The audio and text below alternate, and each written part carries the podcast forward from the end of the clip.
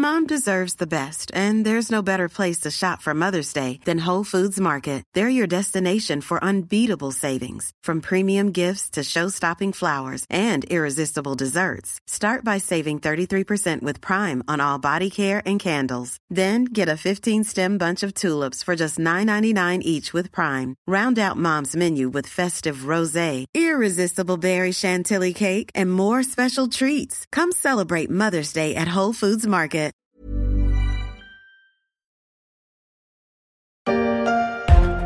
Opération Grand Nettoyage à Sharm el-Sheikh avant l'ouverture de la COP27. Dans la station balnéaire égyptienne, des dizaines de bénévoles ont nettoyé les fonds marins et des plages environnantes. Des tonnes de plastique et de déchets en tout genre ont été récupérés. Du plastique, des métaux et même des pneus, tout un symbole pour ce grand nettoyage évoqué par la chaîne Africa News. La COP27 s'est ouverte ce dimanche et se déroulera jusqu'au 18 novembre. C'est la ville égyptienne de Sharm el-Sheikh, connue pour ses spots de plongée dans la mer Rouge, qui accueille les débats organisés par l'ONU. Un rendez-vous important et pas seulement pour l'Égypte.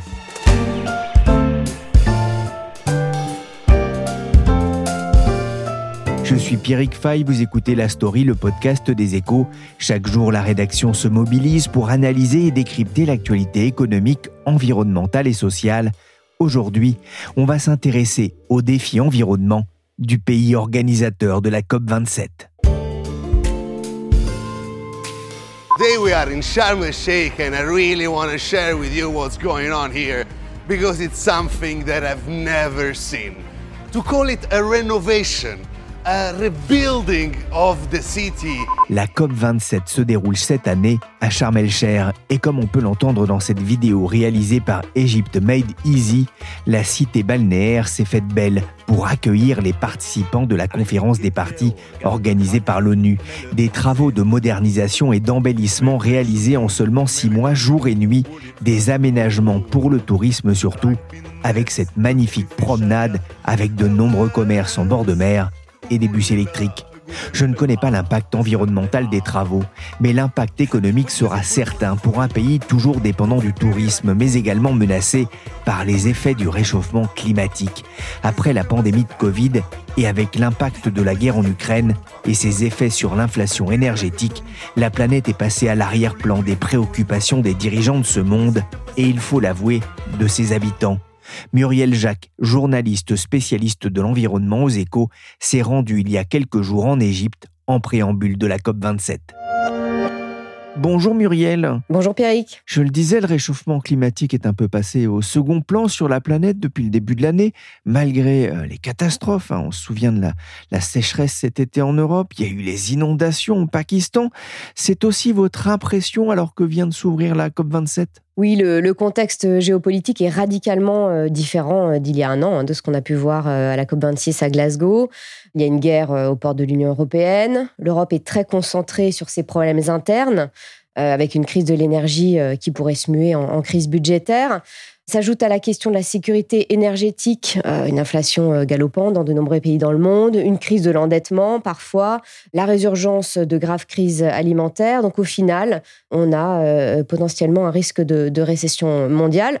Ça n'empêche pas, effectivement, le, réchauffement climatique de, faire des ravages, hein, toujours plus importants. L'ONU a publié un rapport très récemment pour dire qu'en fait, les huit dernières euh, années que nous venons de vivre sont euh, certainement les plus chaudes jamais enregistrées. Effectivement, la température moyenne mondiale en 2022 devrait être supérieure d'environ 1,15 degré Celsius. Le seuil de 1,5 degré fixé par l'accord de Paris ne sera pas simple à tenir. Le secrétaire général des Nations Unies, Antonio Guterres, a appelé dimanche à répondre au signal de détresse de la planète par des actions. Avec cet avertissement, nous sommes sur l'autoroute vers l'enfer climatique.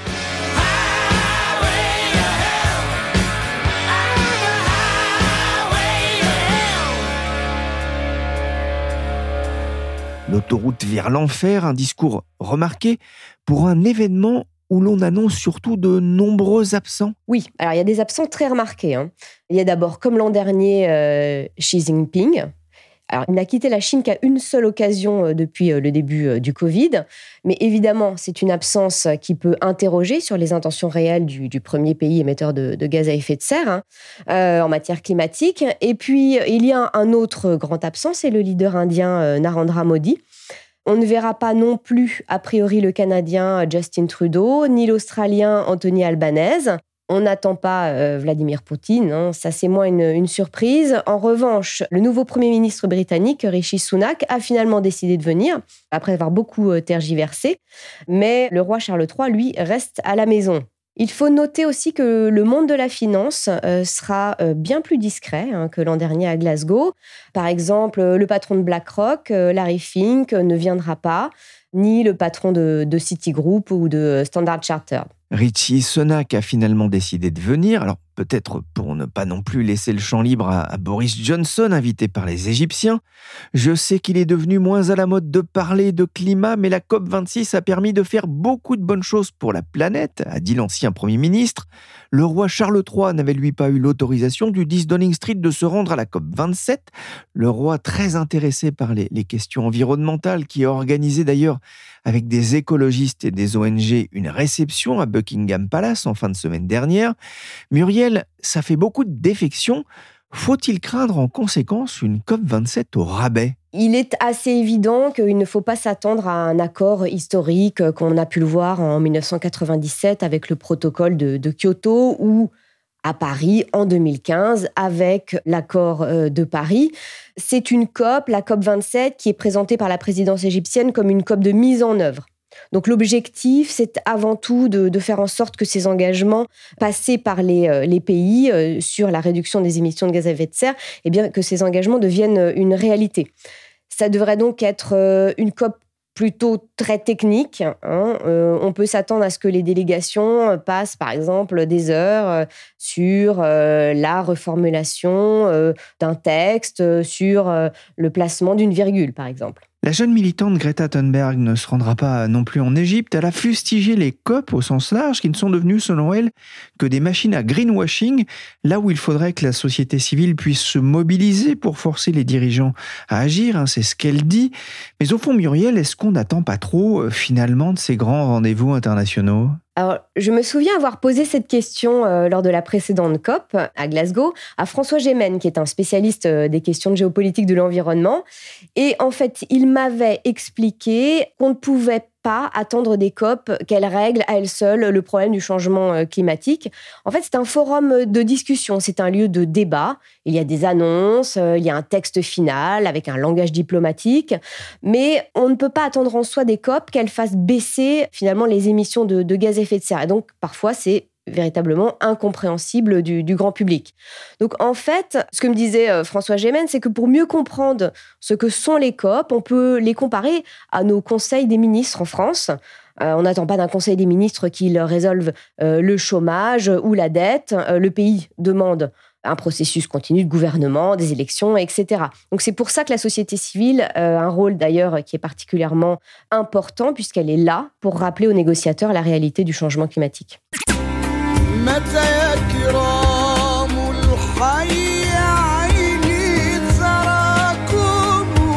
Egyptian Project, un projet franco-égyptien de Jérôme Ettinger et de Mostafa Abdelaziz. Muriel, la COP27 se déroule en Égypte. C'est un choix qui ne doit rien au hasard les COP doivent se dérouler sur un continent différent chaque année et euh, l'Égypte était cette fois-ci euh, la seule candidate pour l'Afrique, pour la COP 27. C'est la première fois qu'une euh, COP a lieu en Afrique depuis six ans. La dernière fois, euh, c'était au Maroc en 2016.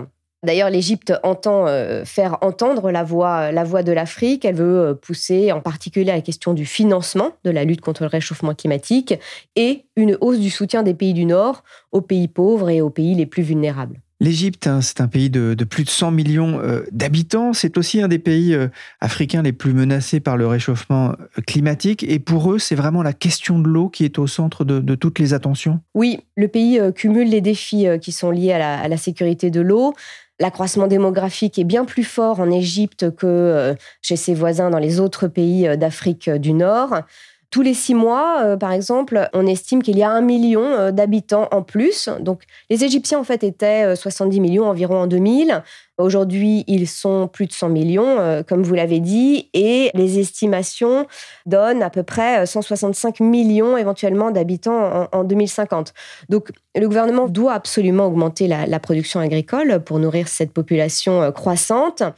Le problème, c'est que l'agriculture consomme en Égypte plus de 80% de l'eau douce disponible et que cette eau douce provient quasi exclusivement en fait du Nil. Donc ces dernières décennies, les quantités d'eau par personne ont cessé de baisser.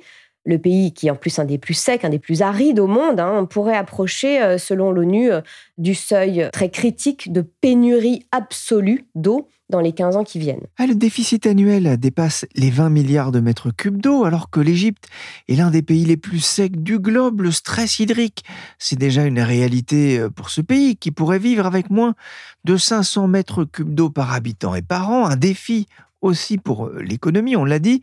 Mais Muriel, le pays est aussi sensible au, risque de montée des eaux? Oui, c'est un des autres grands défis euh, de l'Égypte.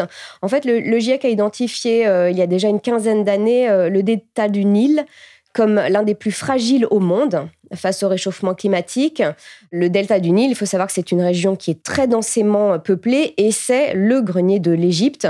Mais le niveau de la mer monte, l'eau salée s'introduit dans les terres, les plages s'érodent et au fur et à mesure que le réchauffement progresse, les tempêtes violentes sont de plus en plus euh, fréquentes et, intenses. Le problème, c'est que cette montée des eaux est inexorable. Euh, Alexandrie, par exemple, qui est une euh, très grande ville de la côte nord et qui compte plus de, de 5 millions d'habitants, est encore au-dessus de l'eau, mais euh, très peu finalement. Il y a par exemple en ce moment un, projet de digue de dunes artificielles qui est soutenu par les Nations Unies euh, pour euh, tenter d'éviter que les terres soient trop souvent submergées, mais ce genre de solution n'est que temporaire et ça peut tenir, on estime, une quinzaine d'années, pas forcément beaucoup plus. En Éthiopie, les turbines ont commencé à tourner dimanche et la colère de l'Égypte n'a pas attendu.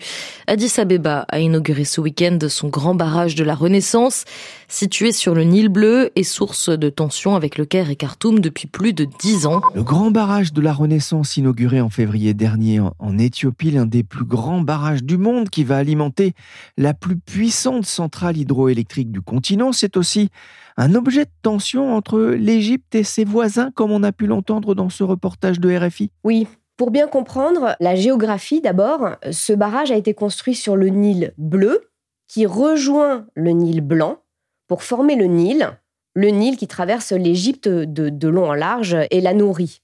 Son remplissage, en fait, crée de, fortes tensions entre l'Égypte et l'Éthiopie notamment. Le Caire craint qu'un remplissage qui soit trop rapide fasse chuter très fortement le débit du fleuve sur son propre territoire, alors que le Nil est donc sa seule source d'eau. Le Nil, enjeu géopolitique pour la région, les ressources en eau de l'Égypte dépendent à plus de 70% du Nil, on le disait, un fleuve partagé avec 11 pays. Et cet accord sur le partage des eaux, qui n'a été signé en 1959 que par deux pays, l'Égypte et le Soudan. Avec l'Éthiopie, c'est un bassin de population de 250 millions de personnes qu'il faudra nourrir et on comprend mieux les inquiétudes du Caire, alors que la population égyptienne pourrait atteindre 165 millions d'ici à 2050, 50% de plus qu'aujourd'hui, l'Égypte est dépendante notamment du blé français, ukrainien, russe, alors qu'elle voit aussi une partie de son eau détournée par des fermes exploitées dans les parties les plus désertiques par des investisseurs étrangers et dont les récoltes sont destinées essentiellement à l'exportation et notamment à l'Europe. Oui, alors encore une particularité de, l'Égypte, hein, qui est quand même un pays désertique traversé par un fleuve immense, c'est que les terres arables ne couvrent que 5% du territoire. le pays exporte de l'alimentation, des produits euh, alimentaires, beaucoup d'agrumes d'abord, puis de la betterave et des pommes de terre. Le secteur agricole représente euh, une partie importante de son PIB, mais il cherche en parallèle par tous les moyens à renforcer sa sécurité alimentaire. Il a besoin en particulier de céréales et de riz en très grande quantité. Hein. Il faut se souvenir que c'est le premier acheteur mondial de blé. Et donc, on, a vu euh, récemment le gouvernement louer des terres au Congo-Brazzaville, à plusieurs milliers de kilomètres euh, de chez lui, pour y planter et y récolter euh, des céréales et du riz. Le secteur agricole hein, qui emploie directement 30% de la main-d'œuvre et fait vivre la moitié de la population. Un... Les questions économiques sont aussi très importantes pour le pays. Comment est-ce que l'Égypte compte-t-elle répondre à ce risque de pénurie d'eau dans les années à venir? Alors, la question est évidemment euh, au centre des préoccupations du gouvernement qui veut développer en fait des, ressources alternatives. Alors parmi ces ressources alternatives, il y a euh, le dessalement de l'eau de mer et euh, la réutilisation des eaux usées. Alors des eaux usées domestiques, des eaux usées industrielles des eaux usées agricoles. Donc, depuis quelques années, le gouvernement a inauguré plusieurs stations d'épuration ou de stations d'assainissement des eaux usées qui sont traitées pour ensuite être réutilisés, notamment pour euh, l'agriculture. Il ne pleut pas beaucoup et la chaleur favorise l'évaporation le long du Nil et dans le delta, alors que les paysans locaux pratiquent une des formes d'agriculture irriguée les plus intensives de la planète, d'où cette idée d'utiliser cette eau retraitée. Muriel, l'eau assainie, c'est utilisable pour l'agriculture? Oui, dans certaines euh, grandes stations euh, d'épuration qui sont en Égypte, comme la très grande station de Gabal El Asfar, l'eau suffisamment traitée pour pouvoir être déversée à nouveau dans les canaux qui vont ensuite permettre aux agriculteurs de puiser l'eau pour irriguer leur culture.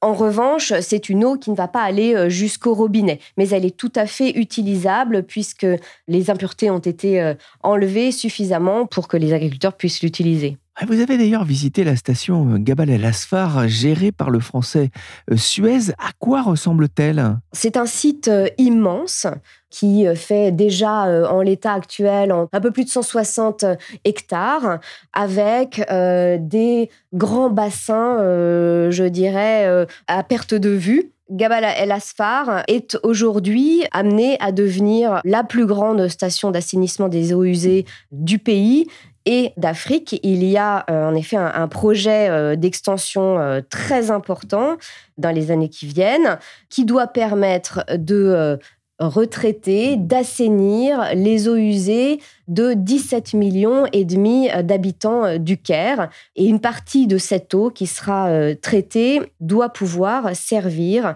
à l'agriculture pour irriguer les terres. C'est un projet euh, pharaonique. On comprend aussi en lisant votre enquête pour les échos Muriel, c'est que c'est aussi une station pensée pour le défi climatique, une station autonome en, matière énergétique? Oui, alors à la différence de stations d'épuration plus simples, en fait, euh, Gabal El Asfar va également euh, fabriquer euh, du gaz qui va permettre à la station d'épuration d'être autonome en énergie à aujourd'hui 65% et l'objectif dans les années qui viennent avec l'extension de la station est d'atteindre une autonomie de 80%. il faut savoir que c'est quand même un gain important d'énergie puisque euh, les stations d'épuration sont très, très énergivores.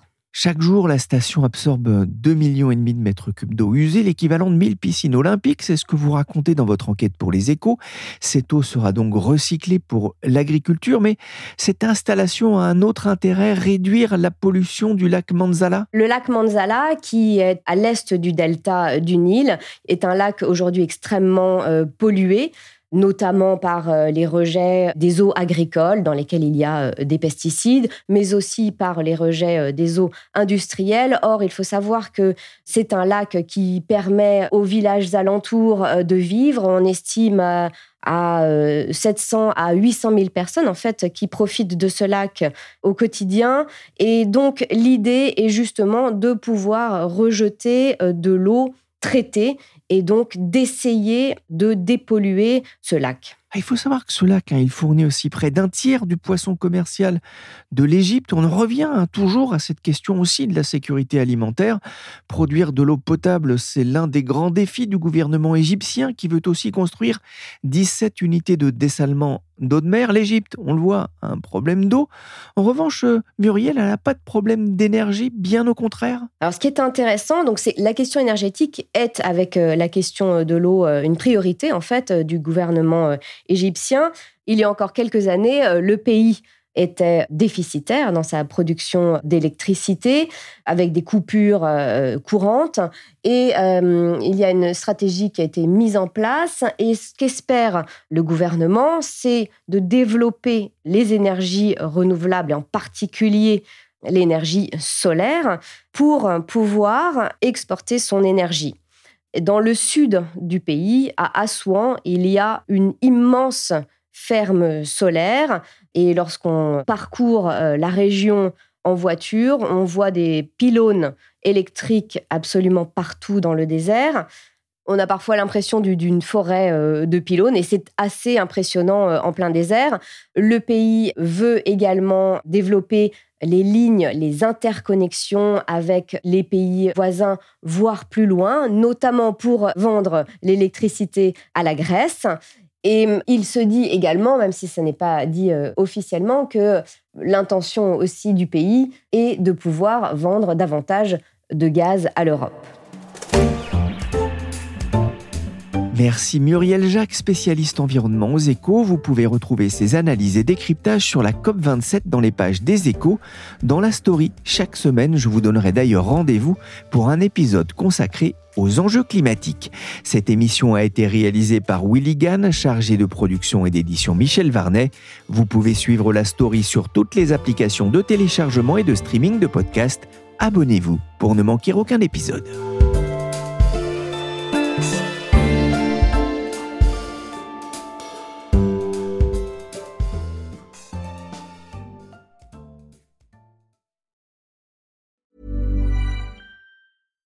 Hi, I'm Daniel, founder of Pretty Litter. Cats and cat owners deserve better than any old fashioned litter. That's why I teamed up with scientists and veterinarians to create Pretty Litter. Its innovative crystal formula has superior odor control and weighs up to 80% less than clay litter.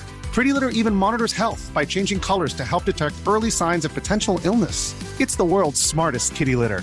Go to prettylitter.com and use code ACAST for 20% off your first order and a free cat toy. Terms and conditions apply. See site for details.